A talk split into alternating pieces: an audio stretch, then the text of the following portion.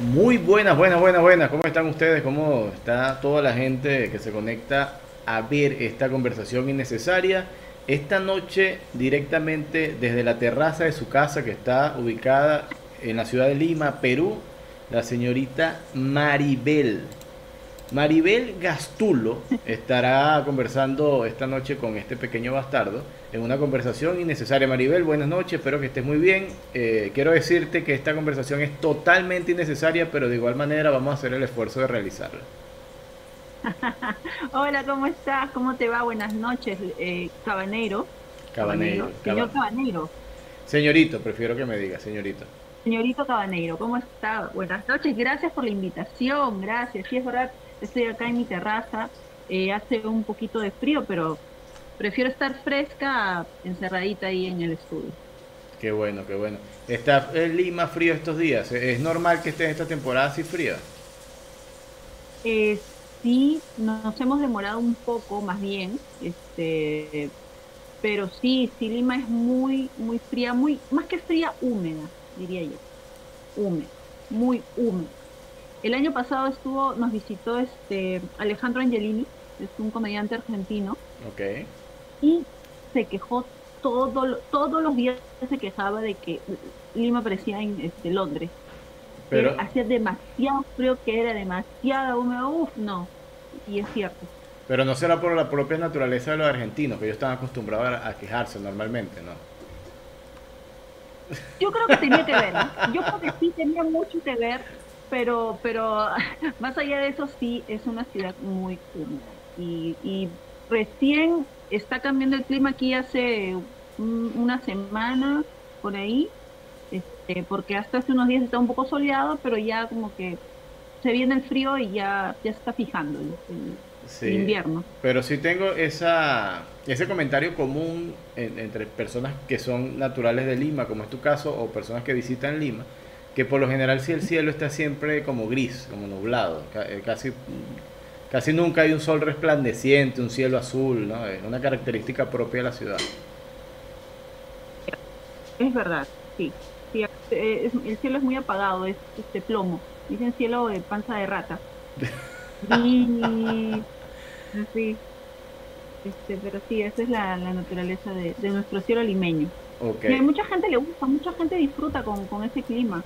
Por ejemplo, este, mi esposo ah, le encanta, le encanta el clima así oscuro, frío, apagado, aburrido, como él, ¿no? ah, bien.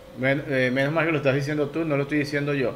Pero eh, no es importante hacer la salvedad, no es decir, mira, está conversando con ese tipo, entonces ahora es algo que soy aburrido, ¿qué tal? No, no, no, lo está diciendo Maribel, su señora esposa. Mira, Maribel, pero eso te iba a decir, haciendo énfasis en el comentario que haces de tu esposo, eh, tiene que ver eso el ritmo de la gente. ¿Tú, puedes considerar que el limeño es un poco más lento en términos generales con personas de otras ciudades, de, otros, de otros climas. Sí, es un poco más que lento, es eh, frío, o sea, frío no es tan cariñoso en, términos generales, ¿no? Em, y por ejemplo, mira, en, alguna oportunidad estuve en, España y eran las nueve de la noche y seguía de día. Y eso hace que tú estés tan, o sea, estás, eh, estés estás, ¿no? Este, vibrando así al 100%, y de pronto te das cuenta, son las nueve, son las nueve. Y dices, bueno, pues empieza a anochecer 10 de la noche y todavía tienes pilas para hacer cosas, ¿no? En cambio acá oscurece a las 5 o 6 de la tarde ya te da ganas de irte a dormir. Entonces, yo sí creo que tiene que ver mucho con la vida de, de uno, ¿no? El clima. Claro. Cuando viajé. Sobre todo con el ritmo de vida. Por supuesto, claro que sí. O sea, las salidas, ¿no? A las nueve de la noche la, gente está, todavía con ganas de hacer mil cosas. A las 10 te estás preparando para salir a bailar, a las 12 recién estás que sales, acá a las 12 ya estás durmiendo, ya, pero imagínate. Sí tiene que ver, de todas maneras. Es verdad. ¿Y qué tal eh, que hace ese comentario? Lógicamente, mira, yo no quiero conversar de cosas malas, podemos conversar de cosas locas, de, de, cosas absurdas, de comedia, todo lo que tú quieras, pero de cosas malas no, porque la idea es sacar del contexto de, que estamos diariamente expuestos a cualquier cantidad de noticias y cosas malas que pasan. Pero antes de que pasase todo lo que estamos viviendo estos meses eh, en cuarentena, ¿qué tal es esa movida nocturna del stand-up en Perú? ¿Cómo se movía el stand-up en los locales en Perú? Ahí en Lima específicamente. Eh, casi todos los días habían shows, eh, este, los días más, más potentes, digamos, en temas de comedia, jueves, viernes, sábado, la gente eh, ya creo que tenía mapeado dentro de dentro del entretenimiento ir a ver un show de stand-up, ir a ver un show de comedia, ¿no? Entonces sí está, a esta hora se puede, por ejemplo, yo a esta hora recién, digamos, adquiero un poco de libertad porque tengo una hijita. Entonces, eh, todo el día estoy con ella tratando de avanzar por el teléfono, no que avance, que la veo, que avance, para ¿no? cuidarla y, a esta hora ya como que está más, se va a dormir, vivo con mi mamá, ya se va a dormir con ella y yo adquiero libertad, al menos por unos minutos. y me conecto, me conecto. se apaga por un ratito. Mamás hacemos eso, nos conectamos. Sí. Claro. ¿Y qué edad, qué edad tiene tu niña? Cuatro años. Cuatro añitos, bueno. Ya, ya puede caminar y puede tomar decisiones sola ya. Muchas. es importante. Los niños de esa edad ahora son terribles. Bueno, yo creo que siempre. Lo que pasa es que cuando uno es niño no se da cuenta de eso. Cuando uno es adolescente tampoco. Ya cuando uno es padre es donde determina como el verdadero valor de, de esa intensidad de los niños, de esa energía, porque uno, cuando uno es niño, para uno es normal, ¿no? Sí, claro, no, pero por ejemplo, eh, mi mamá me contaba, porque, bueno, tengo la dicha de tenerla aquí conmigo, que yo era totalmente, o sea, totalmente distinta en el aspecto de que era más tranquila, eh, no era tan, tan independiente, ¿no? O sea, y, muchos amigos míos, amigas mías que son contemporáneas también han pasado por lo mismo, ¿no? No, yo a los cuatro años, ¿no? Y las mamás dicen lo mismo, pero ahora nacen con otro chip. Totalmente, es que es otra época, pues, ¿no? De tecnología y esas cosas. Claro, eso puede ser el hecho de que todavía estés con tu mamá, que lo tranquila que fuiste, no, no, ella no se propuso en darte en adopción ni de abandonarte, pues, te conservó. No. Yo sí lo he pensado. no, es un asunto serio, mira. Tú tienes un montón de años haciendo comedia. Tienes, aunque te ves súper joven, te ves como una niña de 15 años. Eh, tienes, tienes muchos años haciendo estando. Y yo no voy a pedir tu edad, pero sí me puedes decir cuántos años tienes haciendo comedia. Claro, eh, bueno, no tengo problema con mi edad. Tengo 39 años. Ah, no, pero todavía voy a cumplir 40 ya, ahorita, el otro mes. Ok. Eh, y haciendo stand-up, eh, siete años. Siete años haciendo stand-up. Qué bien.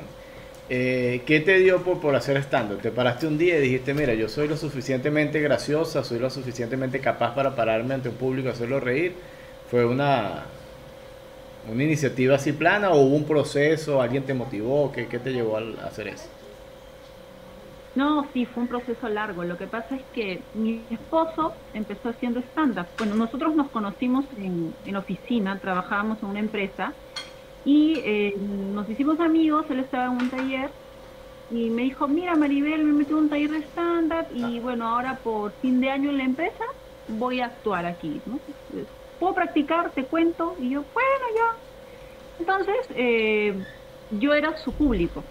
Ok. Este, lo escuchaba y me parecía algo súper fácil. Decía, oye, que eso se estudia, o sea, tú, escribes y cuentas cosas tuyas, la gente se ríe, pero yo tengo un montón de cosas que contar, no, eso debe ser sencillo.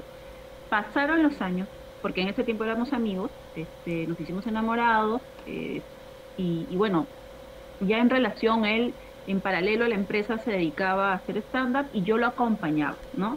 Eh, iba a ver los shows, conocía a muchos comediantes, eh, luego ya nos fuimos a vivir juntos, este, Y en algún momento ya empezamos a producir shows de stand-up y bueno, los empecé a producir yo, que más o menos tenía experiencia en la producción de eventos, pero eran eventos corporativos. Pues dije, bueno, debe ser parecido. ¿no? Empezamos a producir shows de stand-up y dije, ¿sabes qué? No, yo creo que ya me puedo subir al escenario. Ya le he visto tantos años, conozco a tantos comediantes, ya más o menos sé el training, ¿cómo es? Me voy a meter en un taller. Mecánico. No con mi esposo, pero él, no. él dictaba. ¿Ah? Usted metiste un taller mecánico, ¿no? ¿Qué? Un taller de stand-up. Mecánico. Ah, este, Y estudié stand-up. Ok. Y, es, y, y dije, bueno, esto no es tan fácil. Porque claro, a mí me parecía sencillo porque lo veía desde fuera y como público ves otra cosa, ¿no? Entonces eh, hice la muestra y bueno, me encantó. Me subí al escenario y ha sido la primera vez en mi vida que he sentido mariposas en el estómago. O sea, eso existe, eso de la, existe. Pero yo la sentí sobre el escenario. Eh, y me gustó, lo disfruté. Ok, te escucho. No, no, no fue.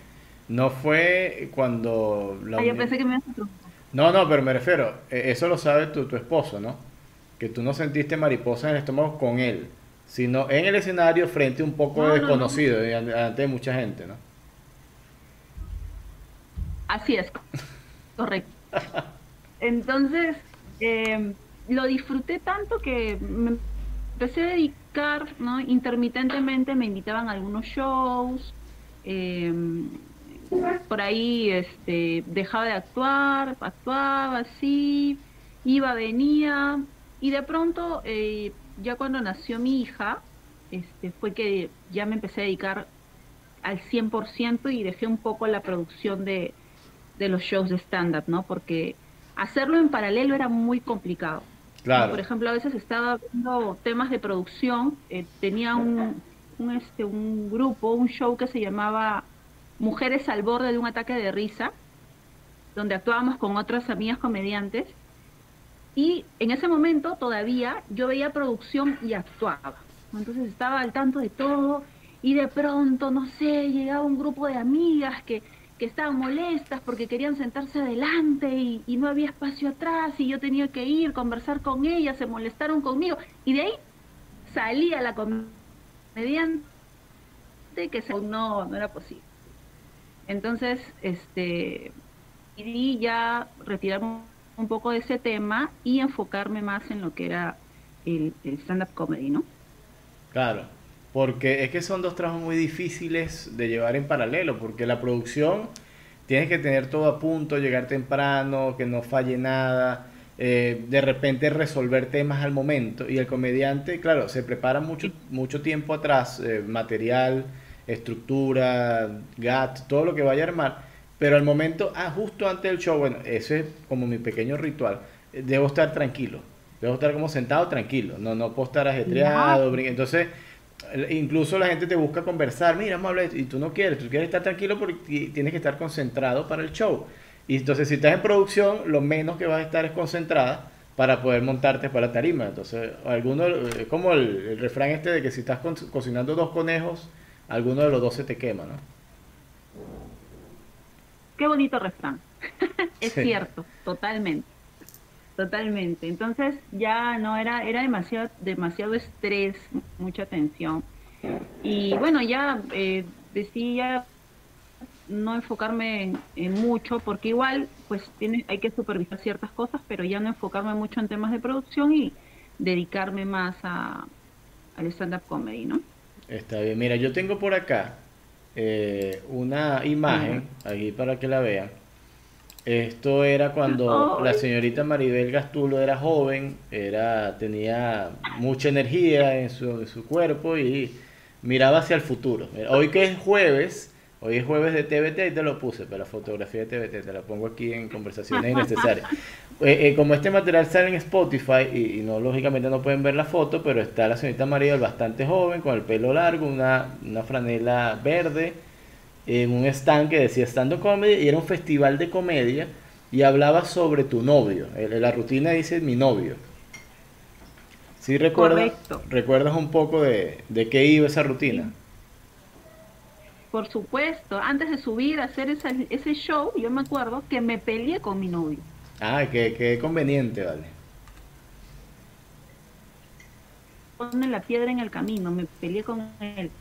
Y ese novio, ese novio, ahora es mi esposo. qué contradictorio, yo decía conveniente y después contradictorio. Inconveniente aquí Está bien, pero tu esposo también hace comedia actualmente, se mantiene activo. Sí, sí, sí, claro, sí, él, él hace comedia ya hace casi 16 años y este tenemos un show juntos también. Sí, vi parte del material por allí. Tú sabes que te estoy investigando, que estoy ahí haciendo un poco de investigación y tenemos que invitarlo a una conversación innecesaria también, para que él también, para tener la otra versión de la moneda. Tenemos que, lo voy a invitar. Claro, exacto, lo voy a invitar a él en una conversación innecesaria, un programa para él, para que él dé su versión también de cuando él sintió eh, mariposas en el estómago y cómo pasó todo eso y cómo fue la pelea antes de... Tú sabes que eh, eh, siempre hay que tener las dos versiones, ¿no? Por supuesto, claro, me parece, sí, me parece, me parece justo. Claro. Está bien. ese proceso de, de productora a comediante en la escena desde la ciudad, ya me has dicho que se movía bastante, de hace más o menos 10 años, estamos en el 2020, del 2010 al 2020, en esta última década, ¿qué es lo que tú ves más positivo en la escena? ¿Más comediante, más calidad de la comedia, más público? que cómo ha crecido la escena?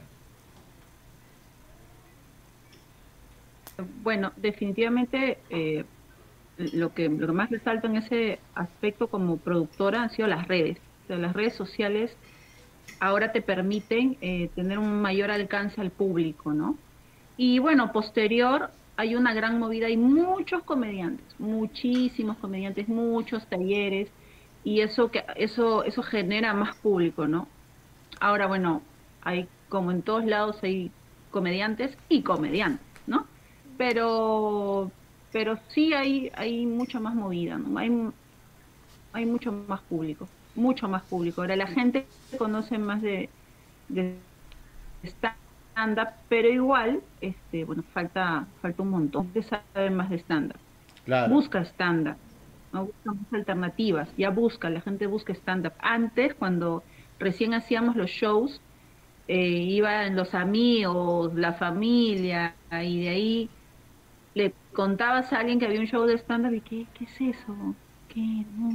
Confundían mucho. ahora, ahora todavía lo hacen, ¿ah? confunden mucho el stand-up comedy con la impro, con el clown, con la comedia, con el personaje, ¿no? Hay una confusión allí este, que yo con fe espero que en el transcurrir de los años ¿no? esa confusión se aclare. Pero antes era muchísimo más, ¿no? Entonces, este, ahora sí Sí, es normal esa eso confusión. ha mejorado un poco al menos. Y eso tiene que ver un poco, y ahora las redes han ayudado un poco, como eh, la difusión es buena, pero si haces una mala difusión te termina perjudicando. Y, es un pequeño ejemplo. Eh, muchas veces, como el género es tan amplio, el, género humorístico, eh, están los monólogos teatrales, está el clown, está los personajes, pero muchas veces se promocionan estos eventos como stand-up y, lo ponen. Por, ejemplo, un personaje tal y dicen stand-up Entonces la gente asume de que eso es stand-up puro. Y después cuando uno va a hacer stand-up dice, sí, pero tú no estás disfrazado, no es stand-up. Entonces empezar a explicar esos conceptos y que quede claro muchas veces es difícil también por, por eso, porque de repente llega información cruzada al, público, ¿no? Claro, sí, no, acá, por ejemplo, em, como está de moda, está muy de moda el stand-up, hay muchos actores, este, actrices mediáticas que de pronto dicen, ah, bueno, voy a hacer un show, este, voy a hacer mi, mi stand-up. Okay.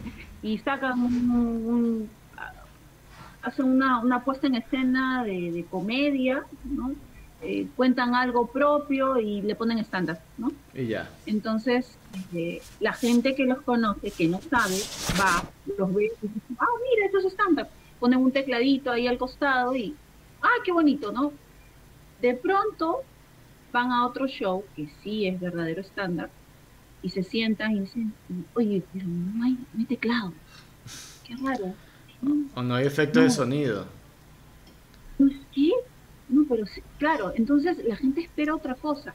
Pero bueno, pues, o sea, confusión creo que... E-, es parte del trabajo. claro, del trabajo, del proceso de, aprendizaje, de educar al público, ¿no? Claro.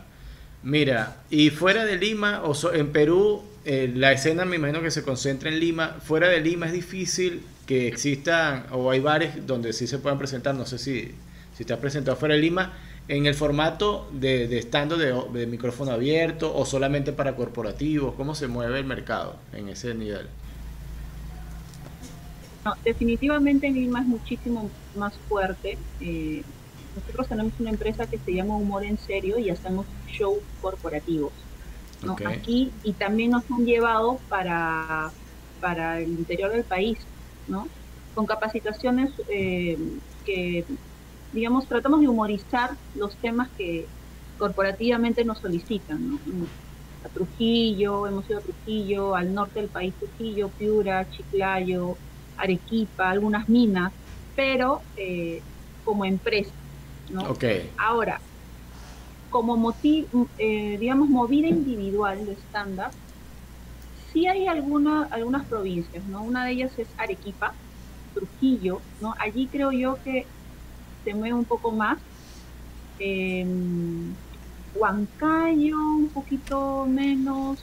En Piura también hay algunos bares que sí nos han llevado algunas veces para actuar. Eh, hace poco, en febrero, estuvimos en Talara, que está cerca de Piura, pero allí nos contrató un club. Ok. Un club que nos llevó este, para los asociados, ¿no? Y ¿Dónde más? En Tanga muy poquito, Cusco. Hacen, hacen stand, en, ¿dónde me dijiste? En Tanga. Tacna. Ah, yo decía, hacen estando en Tanga. Yo, wow, pues sería genial hacerlo en la playa. un poco invasivo, claro, un, un, poco invasivo, pero hacer estando en Tanga debe ser una liberación total. vende, vende, vende. Claro. En mi caso tendría que depilarme, pero sacrificio valdría la pena. Uy, imagínate. Bueno, mira, si vende, te depilas nomás. ¿Qué vas a hacer? Ah, no, por supuesto, es el mejor negocio. Voy a perder pelo, pero voy a ganar plata. ¿Cuál es el...? Claro, además ve y sale otra vez, así que para qué preocuparse.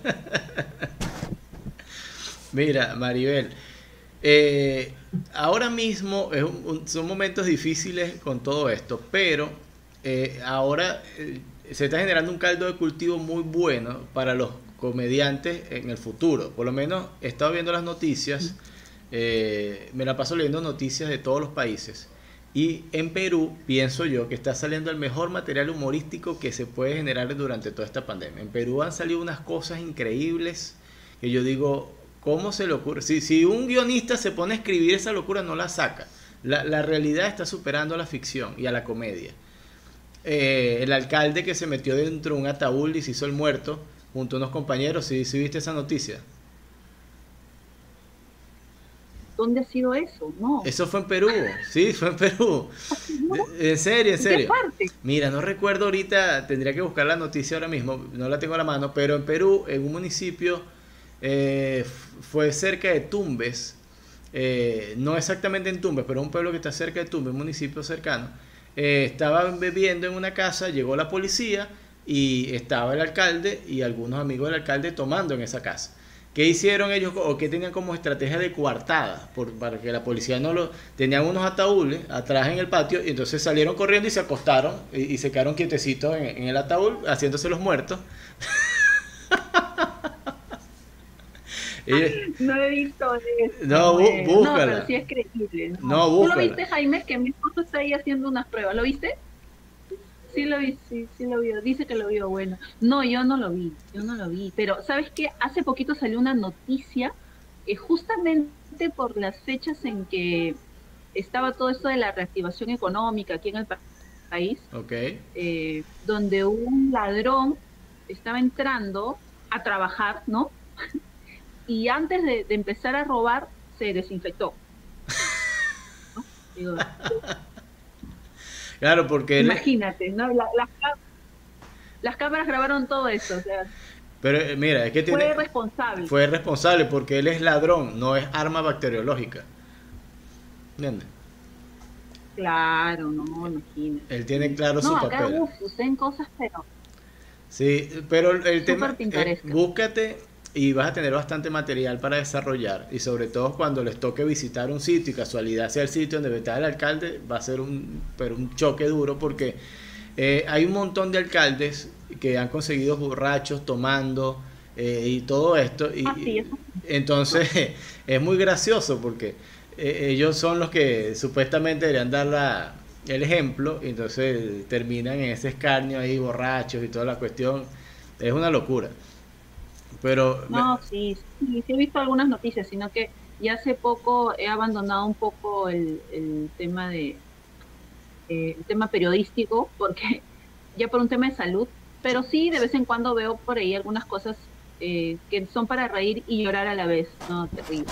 Sí, sí, eh, sí es bueno mantenerse un poco alejado de tanta cosa, pero es necesario para tener herramientas, pues, porque pasan cosas que uno dice, wow, esto no, no puede ser que esto esté pasando. Y, uno dice, si yo me siento a escribir... ¿Cómo? Para hacer memes, para sacar un, post simpático, una cosita ahí que, que, le dé vida a la gente que lo ve. Exactamente, pero si tú haces el ejercicio y te pones con una hoja en blanco, tú agarras la, la, hoja en blanco y el lápiz y tú dices, bueno, voy a ponerme a inventar una cosa absurda, totalmente loca no te da la mente para las cosas que están pasando ahora con tanta locura. Pero es así. Mira, eh, un chiste, yo lógicamente no te va a no te va a pedir que hagas rutina, no te va a pedir que cantes, ni que bailes, ni, ni, ni, ni, que hagas piropecnia ahí, no, no te dejes haciendo vueltas ni nada. Pero sí que me cuentes, por ejemplo, cuando tú empezaste a desarrollar material, eh, uno tiene cuentos o chistes eh, o pedazos de rutina que uno les toma más cariño que otros, porque de repente funcionaron bien, porque de repente fueron los primeros chistes con que uno descubrió que la gente sí se podía, podía uno hacer reír a la gente de forma efectiva. Este, ¿Tienes algún material de eso que tú digas, mira, este material le tengo cariño o estos fueron mis primeros chistes que, que, que empezaron a funcionar en forma? Eh, bueno, yo empecé a escribir cuando, cuando claro, cuando recién eh, llegué el taller y empecé las presentaciones, escribía sobre el que era mi novio. De todas maneras, que ahora es mi esposo, ¿no? Y aún hago algunas, esas líneas y le he cambiado, ya no es mi novio, mi esposo, pronto será mi ex, pero este esa, rutina, la rutina que hago sobre mi pareja. este, te, te costaba al principio ahora que, ya tiene experiencia, lo que vas expuliendo, le vas agregando cosas. Por crece, Claro, crece y se pone hermosa la rutina. La rutina, no él. no, él, no, imagina. Sería, sería maravilloso que fuera así, pero no. Claro, y cosas interesantes. Qué bueno, qué bueno, me alegra. Mira, ¿qué consumes tú por lo general? Ya me dices que noticias ahorita está un poco alejada, pero por lo general si tú dices, mira, me voy a entretener, me voy a desconectar un poco de, la situación, voy a pasarla bien, ¿qué consumes eh, habitualmente? ¿Como comedia o como película o series que tú digas, mira, este es mi referente, voy a ver esto? Depende del estado de ánimo, generalmente series. Eh, me gusta ver Netflix, eh, de repente leer un buen libro, eh, eh, eso, eso creo, ¿no? Ver dibujos animados, tengo algunos favoritos que me encantan. O sea, los dibujos animados de ahora son espectaculares. Entonces, eh, estoy con mi hija, vemos dibujos y ella disfruta mucho, obviamente, el humor físico y yo disfruto el contenido de los dibujos, ¿no? Pero este, tú no eres, tú no eres como las madres de ahora que dicen, no, los dibujos animados, los buenos eran los de antes, Bob Bunny, Looney Tunes, eh, Pato Donald, esa gente, los de, los de ahora son groseros, feos, no, tú prefieres los de ahora. Yo me gustan mucho, los, de antes eran malos. Vamos a dejar esto claro, tus dibujos animados eran en blanco y negro, ¿no? no. Eh, los que yo, yo ya cuando me, o sea, mis recuerdos son a colores, discúlpame. Ah, ok, ok, ok. No, está bien, disculpe. Tengo un bache, un bache generacional ahí. ¿Cuántos años tienes tú? Yo tengo 36. Ah, ya, bueno. Tampoco, digamos que tampoco nos llevamos tantos años. No, pero me gusta bromear con eso porque ustedes las mujeres son un poco más sensibles con el tema de la edad que uno. No, sabes que yo hasta ahora no. No sé si después de los 40 ya me empiece a agarrar la sensibilidad por ahí de, la edad. Vas a tener. Pero por el momento todavía. Sí, está bien, está bien. Te quedan unos meses o unos días. me quedan unos, oye, de verdad, me quedan unos días. Eh, ¿En qué fecha cumpleaños? ¿En qué fecha cumpleaños? El 13 de julio. No, ya, ya te queda ya días, 30 y algo de días. Mira, estamos a 4, Sí, sí, ya menos de 40 días, exactamente. Para cumplir 40 en menos de 40 días. Voy a hacer cuenta regresiva y sabes que me da cólera porque a mí me encantan mi cumpleaños. O sea, esto, no sé si sabes el, la definición de lo que es una fiesta patronal. Sí, claro. Bueno, yo celebro así.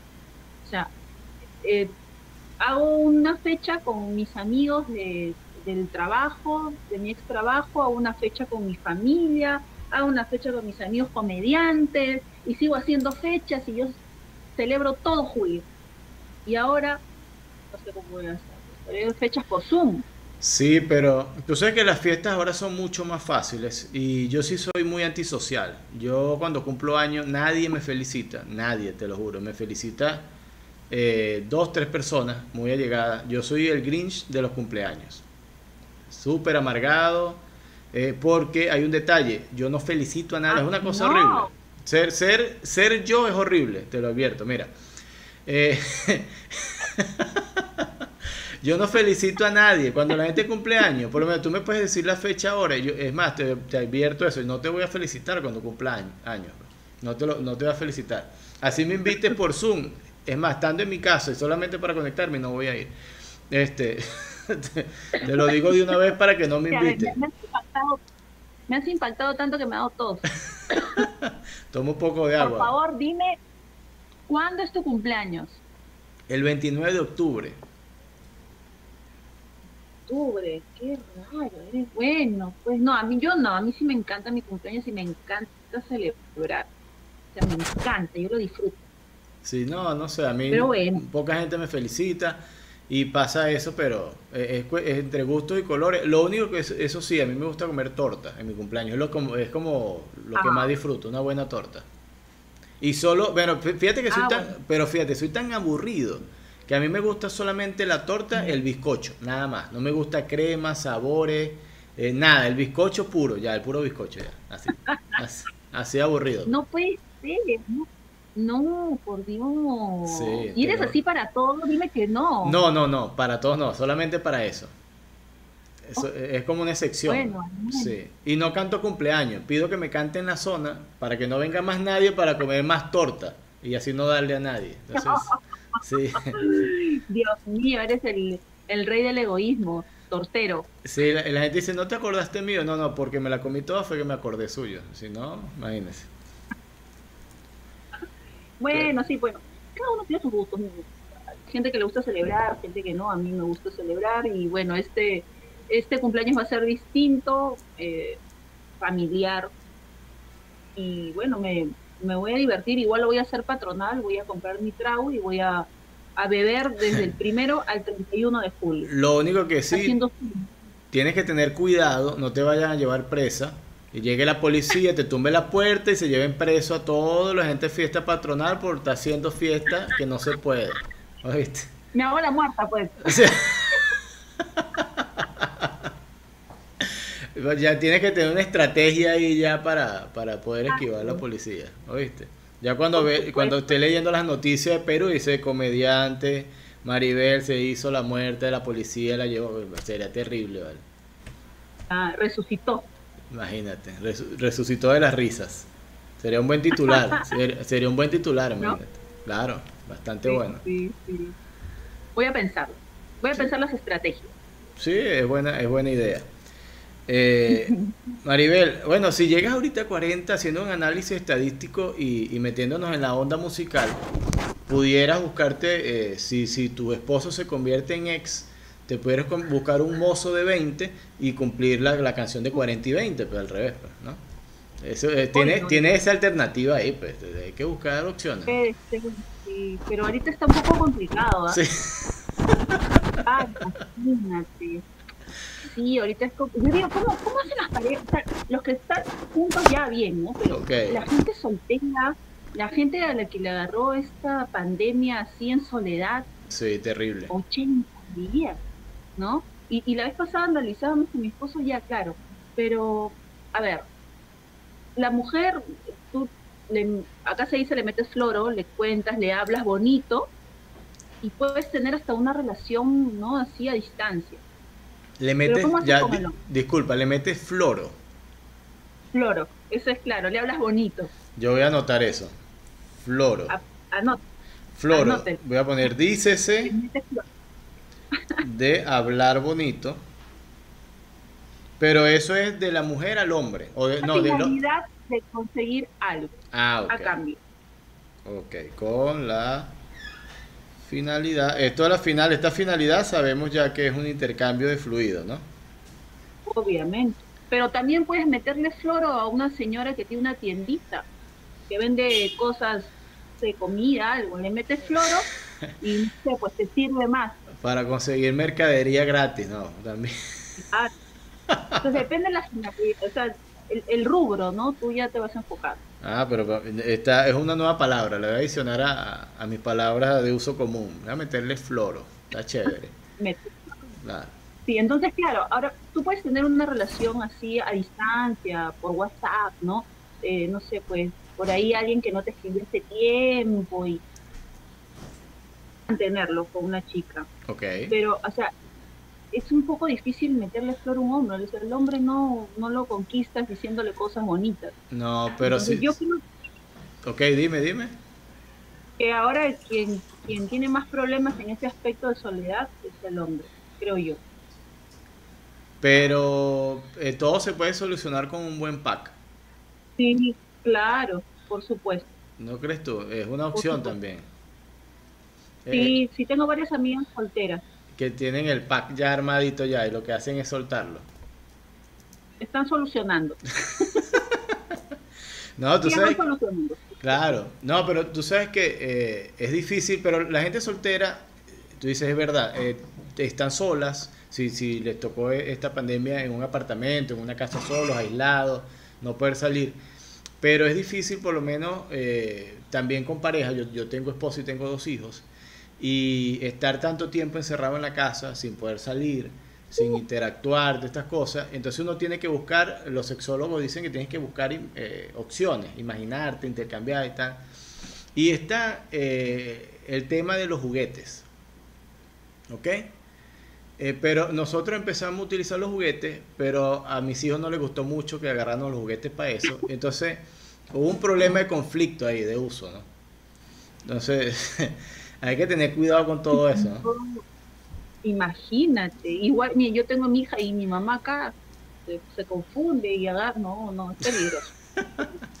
Hay que No. tener ahí una cajita fuerte. Claro, imagínate mi hijo tocándolo, pero papá, ¿qué estás haciendo con el Holly, el Iron Man ahí con mamá? No, estamos jugando, estamos jugando, espera, ya te lo devolvemos ya. Entonces, eh, es complicado. No, y ahora son, son tan, mira, aquí hablo de juguetes sexuales, son tan coloridos, son tan bonitos, que de verdad se pueden confundir un juguete sexual con un juguete para niños. Tú sabes que, que sí se confunde mucho estos huesitos de goma que le dan a los perros, que tienen como puitas alrededor así tal. Eh, esa vaina, tú pasas por lo que tú quieras. Pues si tú quieres el huesito de perro y lo compras en el do- donde venden cosas para animales, ¿cómo se llama? Las veterinarias, y, y lo usas como vibrador, no hay problema. Y si te compras un vibrador y se lo das al perro, el perro ni se entera. No va a notar la diferencia, pues, es, es tal cual. Sí, es verdad. Totalmente de acuerdo contigo, es cierto. Claro, ahí lo, el, el detalle está económico, el detalle es económico. ¿Qué te sale más barato? El, Sí, hue- sí, no. el huesito o lo otro, ¿no? Ay, me quedo con el hueso. Pero hay que elegir, por lo menos hay opciones. Sí, bueno, sí, sí hay que ingeniárselo, Claro. ingeniárselo. De que a estas alturas en pandemia, no, ni modo, uno se pone creativo, de todas maneras. Así es. ¿Y qué, qué tipo de música consumes tú? Que tú digas, mira, yo soy asidua oyente de este tipo de música. Mm, me gustan muchos, muchos tipos de música que me gustan. Eh, me gusta música de los 80. Este, hay un grupo que me encanta que se llama Depeche Mode, me encanta. Eh, pero también me gustan las baladas, ¿no? Eh, Por ejemplo, me encanta Ricardo Montaner, Tú eres romántica. lo amo. También, sí. Me encanta la salsa, también me gusta. o sea, disfruto mucho escuchar también salsa. ¿no? Entonces, eh, depende mucho mi estado de ánimo. Pero Y- esos son mis, mis géneros. Por ahí Ok. va. Eh, Lo que sería interesante es saber con qué intervalos de tiempo cambia tu estado de ánimo. Muy rápido. Muy rápido. muy rápido. Muy rápido. Son, Es son, increíble. son como picos de frecuencia, de repente arriba, abajo, arriba, abajo, así como que... En serio. Sí, sí, sí, sí. No, bueno, a ver, depende con quién esté, creo yo. Este, pero mm, no es, es, es un momento. Yo generalmente puedo escuchar baladas, no uso mucho las baladas. ¿Cómo, ¿Cómo puedes considerar en tu pico de ánimo que, que te hemos tomado hoy para esta conversación? Uy, no, ahorita, ahorita me da ganas de escuchar Depeche Mode. De O sea, me, estoy Depeche Mode, estoy, Por ahí, eso. estoy en onda. ¿Estás, estás contenta? ¿Estás, estás, estás feliz? ¿Está bien? Sí, Gracias a Dios te agarramos en buen momento entonces. No me imagino en, en el lado opuesto de la moneda. Minutos antes sí estaba ahí un poco, estaba, estaba en caos, pero ya, ya me, ya me, ya me puse en onda ahorita. Qué con, bueno, con qué la bueno. conversación ya nivelé mis estados de, de estrés, mis picos.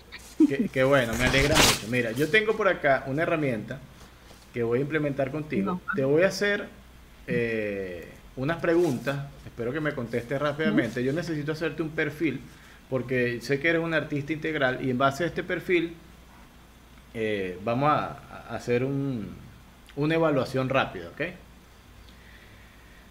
Eres, me dijiste, entre películas y series, prefieres series, ¿no? Sí, Series, ok. Entonces voy a anotar aquí, mira. eh, series, prefieres series. Eh, eh, mejor etapa que puedas considerar en tu vida, ¿qué, qué etapa preferirías o, o te gustó más? Eh, ¿La etapa universitaria, cuando estabas de estudiante, o la etapa profesional? profesional. La profesional, ok. Una ciudad del mundo donde te gustaría conocer o viajar o incluso si te gustaría vivir ahí. Eh, Barcelona. Barcelona. Pero Barcelona, España, ¿no? Sí, sí, sí, España. Sí, España. porque en Venezuela hay una ciudad que se llama Barcelona y no, no creo que quieras ir para allá ahora de visita, ¿no? Momentáneamente como que no, no me motiva mucho. Ok, Barcelona, España, está bien. Ahorita vamos a hablar de algo ahí de Barcelona que, que lo trajiste. ¿A qué minoría sexual perteneces? ¿A la LGBTIHXZK o, a- o eres hetero? Eh, soy hetero, Hetero, ok. todavía. Todavía, ¿no? En cualquier momento puedes cambiar de opción, no hay problema, eso está abierto. Si, pue- si pudieras ayudar a un niño, eh, en- eh, en- uno africano y uno chino, ¿a cuál ayudarías? Al africano. Al africano, ok. Eh, ¿Tú tienes plan de telefonía celular? Sí, ¿Es prepago o pospago? Postpago. Es postpago, ok, chévere. Eh, vamos a repasar a ver si me falta. Ah, ok. Me dices, ¿el rock te gusta? Eh, si escuchas rock o, o de escucharlo, ¿te gustaría hard o heavy? Ah, mm, hard. Hard, ok. Entonces, yo acabo de realizar acá un perfil, eh, tu perfil como actriz, ok, como una actriz. Les presento a Maribel Gastulo, Ella es una chica profesional que se dedica a hacer series para adultos, dándose hard con un africano en la ciudad de Barcelona. No crean que esto es gratis, ella tiene tarifa postpago y es bastante cara. ¿Qué te parece? Me encantó. Ok, pero voy a salvar de esto. Dice, no crean todo lo que digo, estoy algo demente. Maribel es una mujer decente. Qué pena tener que decir la verdad. Esta loca encuesta se hizo con toda la maldad. Bravo, me encantó, me encantó, me encantó. Después te puedo enviar Me el texto mucho. para Está que lo- te puedo mandar el texto después para que lo veas ahí. Sí, Este, todo, todo muy chévere. Está bien, mira. Tú sabes que en Barcelona, eh, no, sé exactamente si en Barcelona, pero sí en España, una noticia que leí hace poco, hay un actor porno, eh, se llama Rafael Vidal, español, y, lo acaban de enjuiciar porque uno de los fotógrafos de- del equipo de trabajo de, la productora eh, murió a razón de que ellos tenían como una especie de reunión ¿ok? en, la casa de este señor, de este actor, y ellos inhalaban, ¿ok? se drogaban con el vapor de un veneno de un sapo. No, no, no sabías eso, no sabías esta noticia. Entonces, No, no, bueno, al, al actor porno sí, sí de él, pero la noticia no. Bueno, está reciente.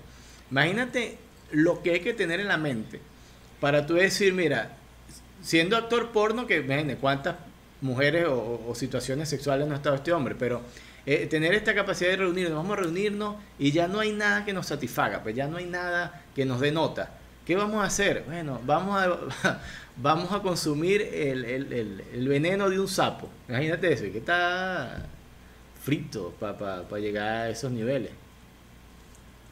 Sí, sí, claro, de todas maneras. Claro, es que ya, como tú lo has dicho, ya no tienen, ¿qué, qué más, ¿cómo se van a divertir? ¿Qué, qué, qué otra cosa nueva pueden hacer?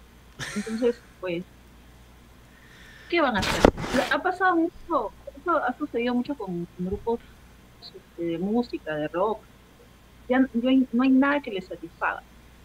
Por eso la gente se, se mata, se enfocan diferentes drogas. Y este, pues, con veneno de sapo, que Veneno de sapo. Y no es cualquier sapo, ¿viste? No es un sapo que si llueve, por ejemplo, no llueve y tú vas y consigues el sapo que está ahí en la canal en la calle. No.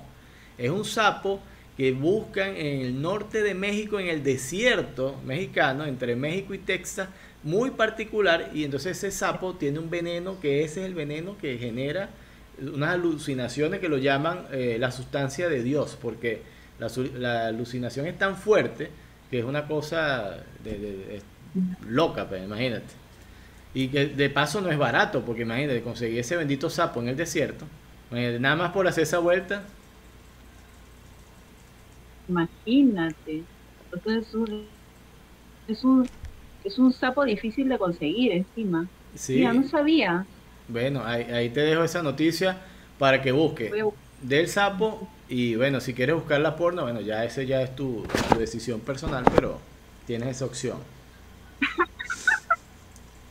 Hay que investigar integralmente. Ah. Entonces veré todo. Lo que tenga que ver para cumplir con la noticia. A profundidad, esa es la idea. Mira, Maribel, eh, ¿qué tal has pasado? Ya llevamos 50 minutos de, de conversación, nos restan unos 10.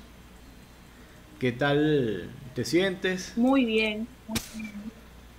Me alegra. Me Con- siento ahorita muy bien. Estoy acá disfrutándolo. Eh, me alegra, me alegra que sea así y la idea es que sea innecesariamente conveniente la conversación, que, que sea tanto divertida y entretenida para los que nos siguen. Que re- eh, tomo este pequeño break aquí para decir y pedirles a todos que se suscriban al canal. Vamos a estar esta semana y tengo entrevistas programadas hasta 10 días más. Eh, mañana vamos a tener una entrevista con una, con una de tus paisanas. ¿Oíste? No sé si la conoces. Bien, cuéntame. Mañana, mañana me puedes dar, me puedes dar referencia sí. de ella.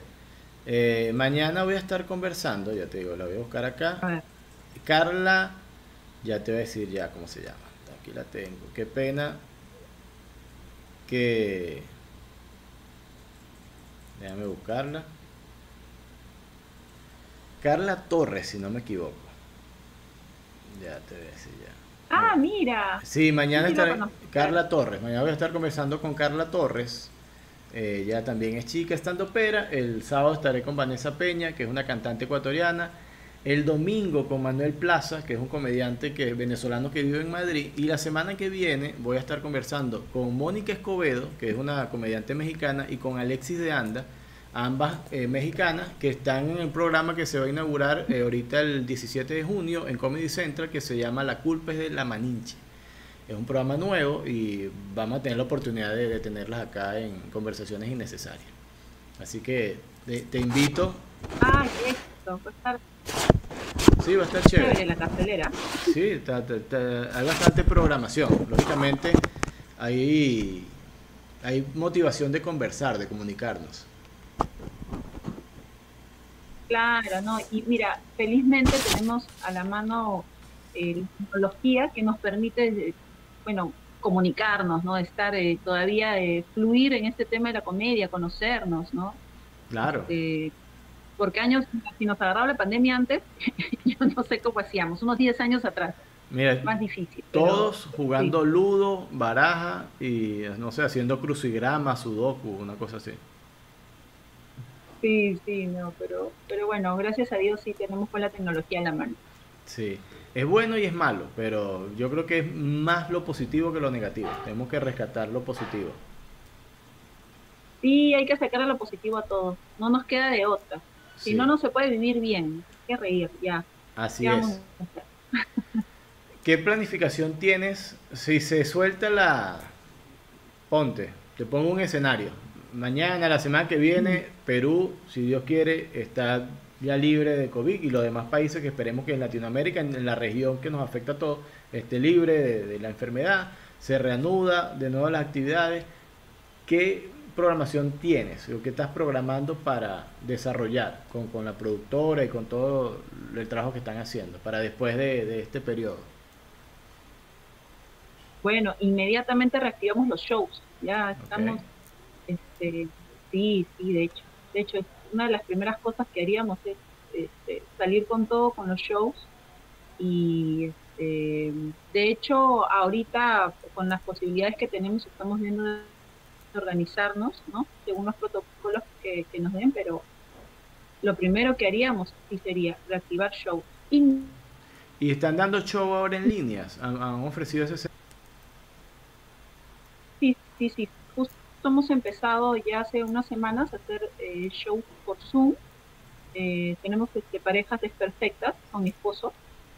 Y mm, bueno, tengo por ahí un par de proyectos también con otras amigas comediantes este, que ya en esta semana deben estar saliendo. Y puedes, mm, y puedes hacer la invitación a la gente que te esté escuchando y ahora mismo en vivo y los que vean la transmisión por Spotify o, o por acá en YouTube luego invita al show, que se conecten, dónde se tienen que conectar, cómo llegan, cómo hacen. Genial. Eh, bueno, me, encuentro como Maribel Gastulo en Facebook y en Instagram. Eh, allí generalmente subo todas las eh, publicidades de los shows y tengo una página especial para parejas que se llama Nos casamos, la es un show que presentábamos en vivo con mi esposo, con Jaime Herrera, y bueno, ese, ese título tiene historia. A ver si de unos minutos les cuento. Eh, pero bueno, pueden también escribirnos ahí, les contamos. Y tengo un show, un proyecto también por Zoom con un personaje cómico conocido aquí que es Doña Dolores. Doña Dolores de la Concha Viuda de Machuca y Marina, mi amiga, tenemos un show que se llama eh, Hijas de su madre, ¿no? Un, un, show que ya va a salir la próxima semana y eso es lo que tenemos momentáneamente. Eh, el show de Nos casamos, la cagamos, surgió porque, bueno, ya cuando me casé más o menos por el 2014, eh, estábamos viendo cómo invitar y hacerla, hacer invitaciones, llevarlas al courier, repartirlas, no, mucho trámite. Entonces, hablando con, mi esposo, le dije, mira, mejor vamos a crear un, invitamos a nuestros amigos más cercanos y ya está y eso lo ahorramos y compramos más trago. Perfecto, aprobado. ¿Cómo le ponemos al evento? Conversando, llegamos a la conclusión de que le íbamos a poner nos casamos, la cagamos. Y así se llamó nuestro evento de matrimonio, nuestro evento de invitación de matrimonio. Esa fue la fiesta de matrimonio. Sí. Ok. Invitamos a nuestra familia, a nuestros amigos al matrimonio religioso y la fiesta. Y luego conversamos y dijimos, oye, sería chévere de aquí en un par de años de repente hacer un show con ese nombre, ¿no? Sí, ¿no? Y bueno, en el 2016 eh, nació Nos Casamos, la Cagamos, o 2017, 2017, Nos Casamos, la Cagamos. Y desde esa fecha hemos tenido temporada ya, cumpliríamos, hubiésemos cumplido en mayo tres años de temporada, pero bueno, ya eh, por las razones que ya conocemos se, se cancelaron los shows, pero hemos creado un nuevo show que se llama Parejas Desperfectas, donde incluimos 30 minutos de nuestro material de Nos Casamos, la Cagamos. Qué bueno. Esa es la historia. Pero está interesante porque ese título es la apología a la realidad. Nos casamos, la cagamos.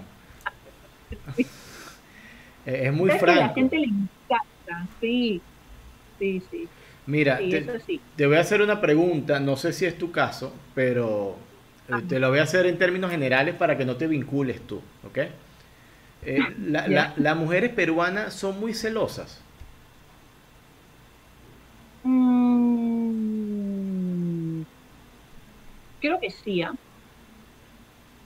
Sí consideras que, pero celosas al término de, amenazar con un cuchillo, de ir a entrar a golpe, ah, de vigilar, de, acosar, de hostigar. ¿no? no, yo creo que nos quedamos en la vigilancia. En la vigilancia.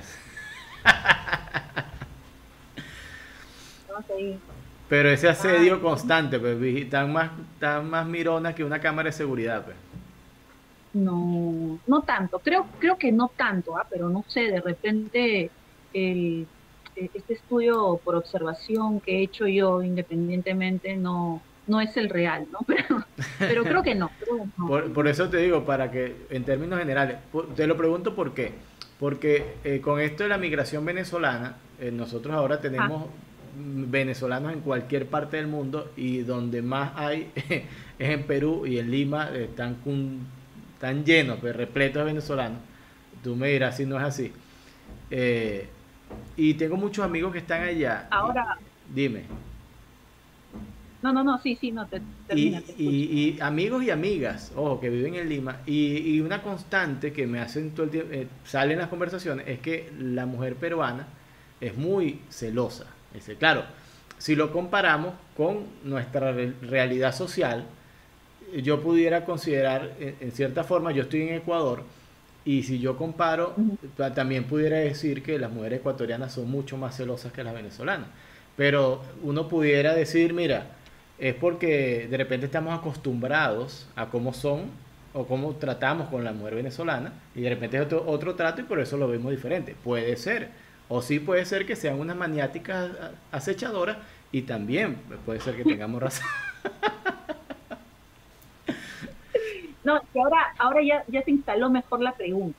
Ok, Mira, Sucede que Venezuela, creo que así como Colombia, quizás un poquito más, son muy, muy, este, muy cariñosos, son somos tocones. muy bien. Nos, nos, tocamos, claro. nos encanta abrazar, besar. Claro. Sí, te hablan, te hablan lindo. Entonces, yo, yo me considero una mujer cariñosa pero el común, o sea, el peruano, el limeño común no es así. De pronto te atienden lindo, te dicen, hola, ¿qué tal? ¿Cómo está Chama? Bienvenida. Y tú, claro, te hablan bonito, te sonríen, ¿no? Y a veces como que uno no está muy acostumbrado a eso. Entonces, claro. Y además, pues, que las mujeres venezolanas son muy guapas.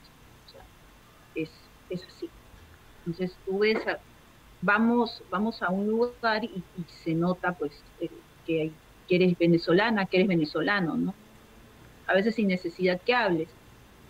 Y, bueno, pues ahí los celos se incrementan, claro, definitivamente. ¿Tú sabes qué, no, qué nos marca a nosotros? el, el mi amorceo.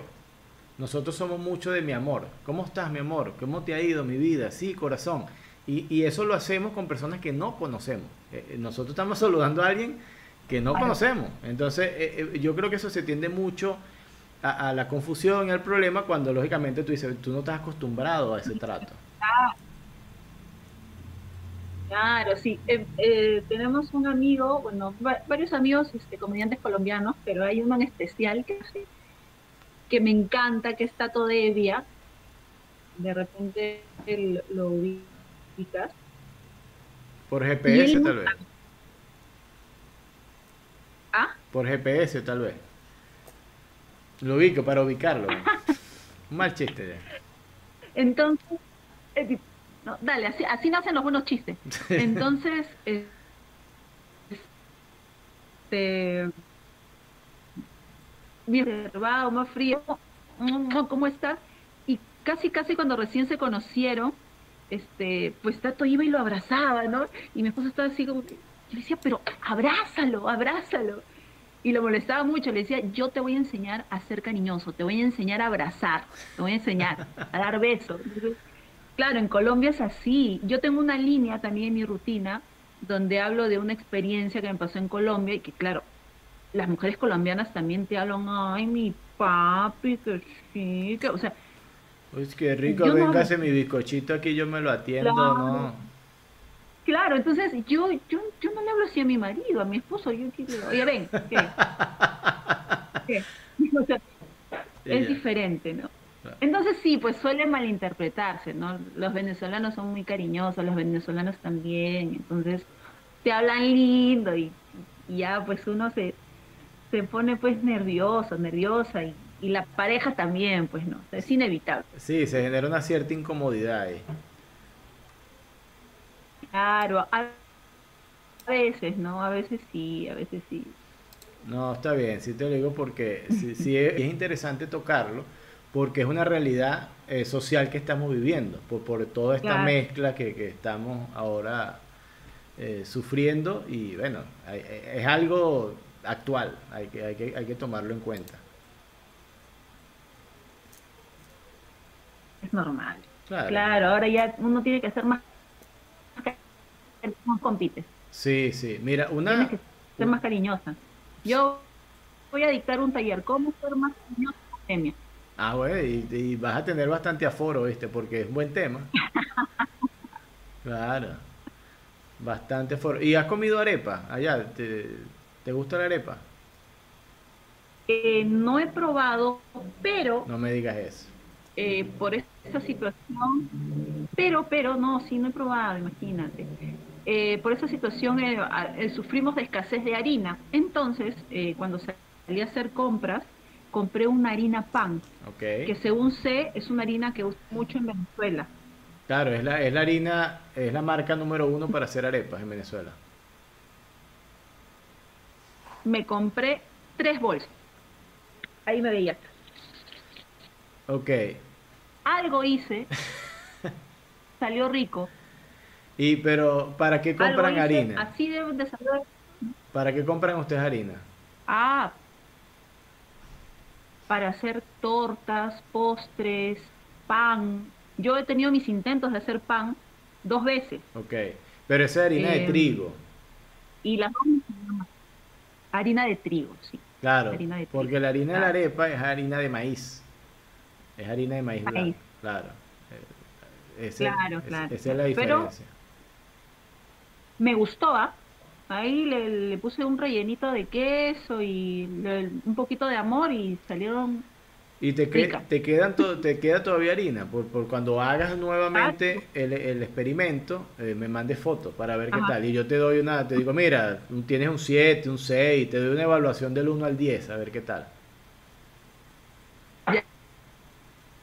voy, a hablar recetas así, la genuina de arepas venezolanas, porque en Colombia dicen que las arepas son colombianas, pero genuina receta de arepas venezolanas voy a hacer y te mando una foto. Dale, ya, ya es un compromiso público que has adquirido acá. Tengo que ver esa arepa. Lo haré. así se me sale así chueca, fea. Yo te mando la foto. Dale, dale. Y yo, yo te voy a hacer tu evaluación. Me lo pasas por Instagram y yo te, yo te hago la, valoración pública y lo publicamos ahí. Perfecto. ¿Viste? Queda, queda, hecho. queda un compromiso. Entonces tiene, tenemos dos compromisos. Eh, necesito después conversar con tu esposo para que él dé su versión de la historia. Tenemos que comprometerlo a él. Y hacer las arepas. Entonces tienes dos compromisos conmigo. Apuntado, genial. Así es. Mira, para cerrar, Maribel, primero debo decirte que estoy sumamente complacido de conocerte. Eh, la mayoría de las entrevistas que estoy haciendo eh, son con personas que no conozco y las conozco a- a- en la dinámica de la conversación. Y me parece mucho más interesante porque eh, estamos haciendo un ejercicio de conversar y de conocernos al mismo tiempo, que, que no es igual cuando ya conoces a alguien y, y sabes por Claro. dónde va, ¿ok? Entonces te agradezco tu tiempo, tu disposición de, de- de participar en, en esta dinámica. Eh, siempre estaré dispuesto a algún contacto, igual cuando quieran venir para acá a hacer comedia, con mucho gusto. Esperemos que la cosa se normalice y podamos visitarlos después eh, y estar en Lima, Dios quiera. Y eh, otra cosa, cuando yo cierro el programa, yo necesito que mi invitado, que, que es la estrella del momento, yo le pido algo muy sencillo, algo muy puntual, que es que emita un mensaje con el cual se pueda salvar a la humanidad. Una cosa sencilla.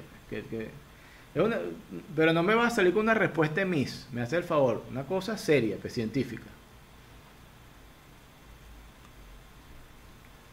Eh, bueno, bueno, bueno. Eh, yo creo que es esta clase de situaciones difíciles, adversas, esta pandemia nos está llevando a, a encontrar lo mejor de nosotros, ¿no? Eh, porque no nos queda de otro, estamos encerrados, entonces eh, disfrutemos, aprovechemos, eh, salvemos los matrimonios que se puedan salvar, los que ya no tengan salvación, bueno, esperemos que acabe la pandemia, desechémoslos y aprovechemos en salir reforzados de todo esto, ¿no? Hay que ser resilientes y hay que tomarnos la vida con humor. Solamente eso. ¿Qué importa? Sin pan, con humor. Con humor. ¿Qué importa? Ya no tienes que comer, te mueres, pero contento. Se acabó. Bueno, yo, yo te, yo te complimento, sin pan, pero con arepa, ¿ok? Este- Oye, pero ¿sabes qué? El día que yo fui a comprar harina, encontré solo esas tres bolsitas, no había más. Yo dije, yo las conocí así, no es que yo fui a buscar Claro. harina pan. Yo vi tres bolsitas y dije, me las llevo, no sé para qué me sirven. Volteé y decía, eh, se hace rápido, eh, harina, agua, sal y ya está. Claro. Me llevé las tres. Era la Coca-Cola del desierto. O sea, así lo conocí yo con la harina pan. Y, se, ha, se ha forjado ahí un lazo especial. bueno. Hay un lazo especial emotivo. Espero que sea así y cuando yo visite Lima, yo con todo el gusto del mundo, yo hago las arepas, no hay problema. Genial, genial, genial.